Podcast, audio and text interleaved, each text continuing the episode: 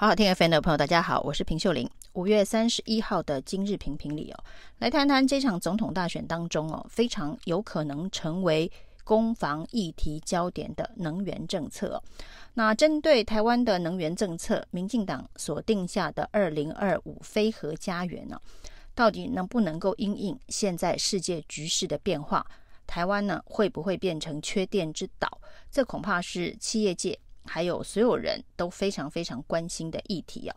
那民进党呢，这个蔡英文执政七年以来，非常积极的推动非核家园哦，核四的燃料棒在最短的时间之内呢，赶紧的送到国外出境啊，就是担心呢，在台湾电不够用的时候，又会有人想起啊，核四厂可以重启这个议题啊，也让这个核四重启公投呢，呃，发生。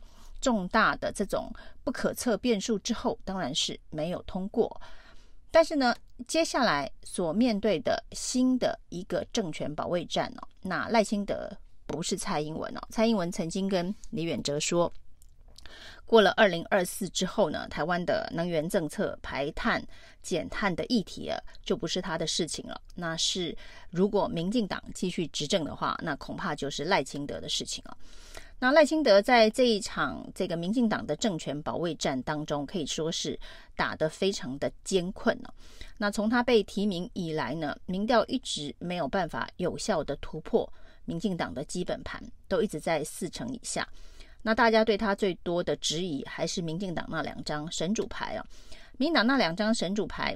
在蔡英文选举的时候呢，成为非常有力的助攻。当时呢，所谓的香港反送中事件、全球的抗中氛围等等哦，让所谓的抗中保台的芒果干，在搭配民进党这个非核的价值理念哦，那这个在呃民进党的支持族群里头是一个进步价值啊。那当时并没有发生像俄乌战争这样子以能源。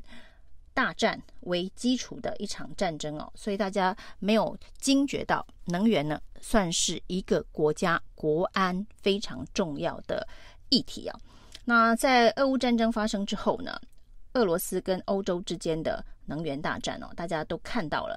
那一向依赖俄罗斯能源的欧洲，在这一场战争当中受伤非常的惨重。那甚至有一些欧洲国家呢，也开始讨论要重新恢复核能的议题啊。那甚至欧盟呢，还开会通过核能是绿能的一种啊。对于未来全世界的这一个减碳的定义当中哦，核能算是绿能，企业是可以用核能来代替绿能的。那所以呢，在欧洲做了这么重大的一个调整，那临近亚洲的日韩，因为福岛核灾变之后呢，所大力推动的非核政策也都纷纷做了转向哦。日本开始积极的重开核电厂哦，韩国也是调整了它的核能政策。那全世界对于核能的重新再度的重视啊，那已经成为新的地缘政治国际局势发展当中的一个趋势。但是对于台湾来讲哦，这是民进党的神主牌哦。那反核的神主牌，蔡英文是一步都不让哦。那在五二零他最后一次的这个演说当中哦，就职演说当中，呃，之后也有记者问到有关于能源政策的问题啊。那因为民进党的智库的副董事长童子贤呢，企业界出身呢，那当然知道台湾能源危机。呃的严重性啊，所以提出呢，认为应该重新思考，让核一核二能够延役啊。他提的不是重启核四啊，讲的是现有的核电厂如何延长使用年限。因为在台湾的核电厂使用年限大约是四十年左右除以啊。那我们可以看欧美国家很多核电厂的使用年限都高达八十年了，所以呢。童子贤身为民进党智库的副董事长，他所提出的能源政策建议呢，是核一核二厂延役啊。但是这样子的一个建议，对于民进党的政治人物来讲，简直是挑战了不可动摇的反核神主牌。所以呢，很多的这一个要选立委的候选人纷纷跳出来说，能源政策不能倒退哦，也就是说，不能再使用任何一丁点的核能了。那这个也是蔡英文在五二零演说当中所强调的重点啊，核一核二是不可能延役的，目前没有这样子的一个规划。那当然不可能重启核四啊，对民进党来讲，这是绝对不能退的底线。那眼看着即将要除役的核三呢、那在今年的七月有一个机组除役，在明年的五月有另外一个机组除役。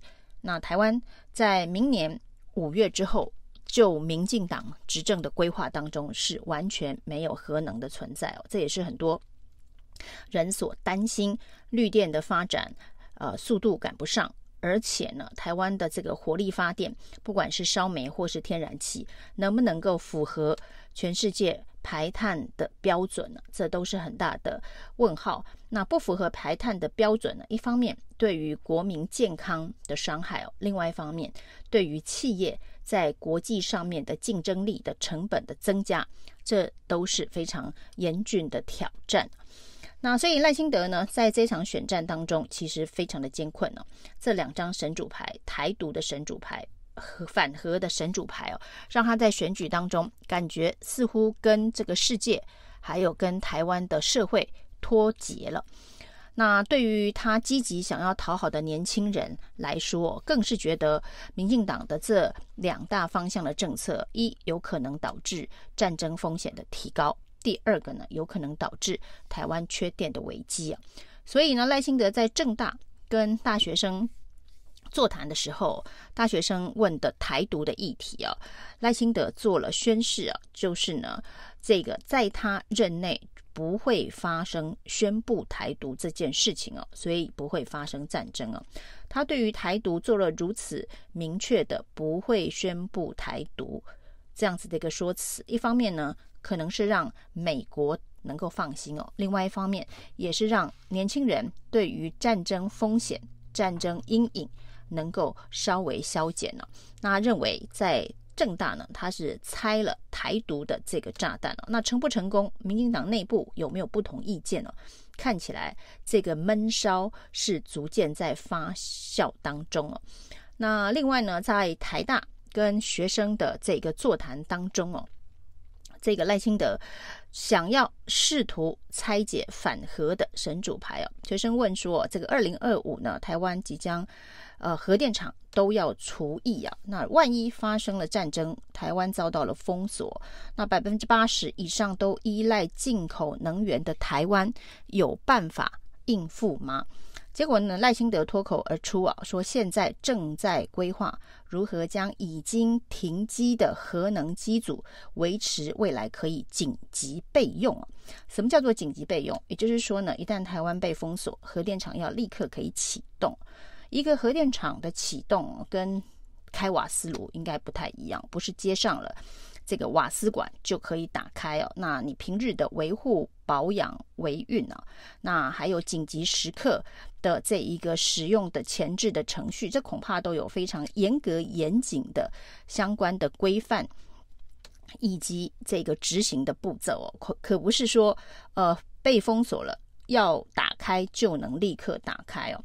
那而且赖清德所说的紧急备用，指的是已经除役的核一、核二厂，要让他可以重新演绎，像童子贤的建议，或者是呢核三厂暂时不要除役哦。今年七月份就会面对第一个机组除役的问题哦，或者是核四厂的重启哦。他所谓的紧急备用的标的规划是什么？那赖清德到底有没有准备跟思考？不过赖清德的这一个政策政见一说出口，包括了呃经济部还有行政院都出来打脸了。陈建仁说非核家园的政策绝对没有改变了。那王美花说这个似乎呃并不务实啊。那目前看起来是不可能哦。那在同一天呢，这个原能会啊。在行政院组织法的修正当中哦，被降级为三级部三级单位的核安会哦，当原能会从二级单位降为三级单位的时候，赖清德却告诉大家，台湾的核电厂能够随时成为紧急的备用电力哦。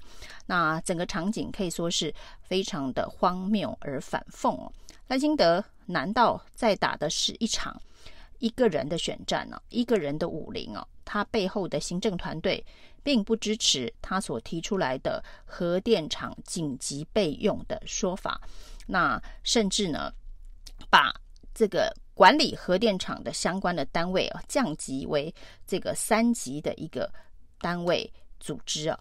那对赖清德来讲，这真的是非常的难堪了。那于是呢，这一个赖清德竞选办公室的发言人又跳出来，第一个倒是先否定了赖清德所说的核电作为紧急使用，不是指核一核二，因为核一核二已经除役了，所以除役的不会再让它复活。这恐怕是赖清德近半要安抚民进党内反核声浪的反弹哦，甚至特别是呃这一个。当年力主封存核四以绝食抗议，啊、以死相逼的林义雄，在这个议题上面目前还没有出手。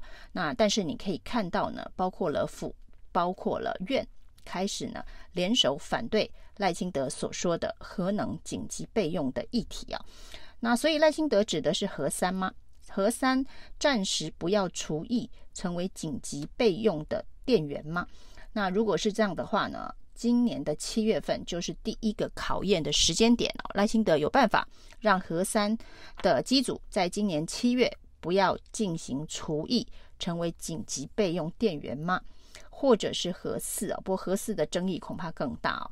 那林义雄恐怕会跳出来跟赖清德拼命哦。赖清德这场总统大选恐怕也就很难选下去哦。以上今天评评理，谢谢收听。